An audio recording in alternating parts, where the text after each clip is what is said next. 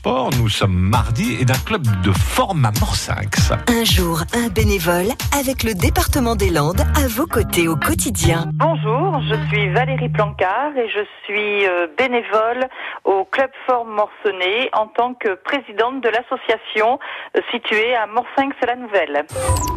C'est une association, une association sportive. Comme je disais, j'y suis depuis une vingtaine d'années. Avant moi, c'était en fait un groupe de copines qui s'occupait donc euh, du, du bureau de cette association et, euh, eh bien comme euh, tout le monde, elles en ont eu marre de, de s'en occuper et euh, j'ai pris la relève avec une autre bande de copines. Nous avons reformé un bureau et donc avec la, la prof de gym qui elle est restée, nous, avons repris cette association depuis maintenant, oui, à peu près six ans.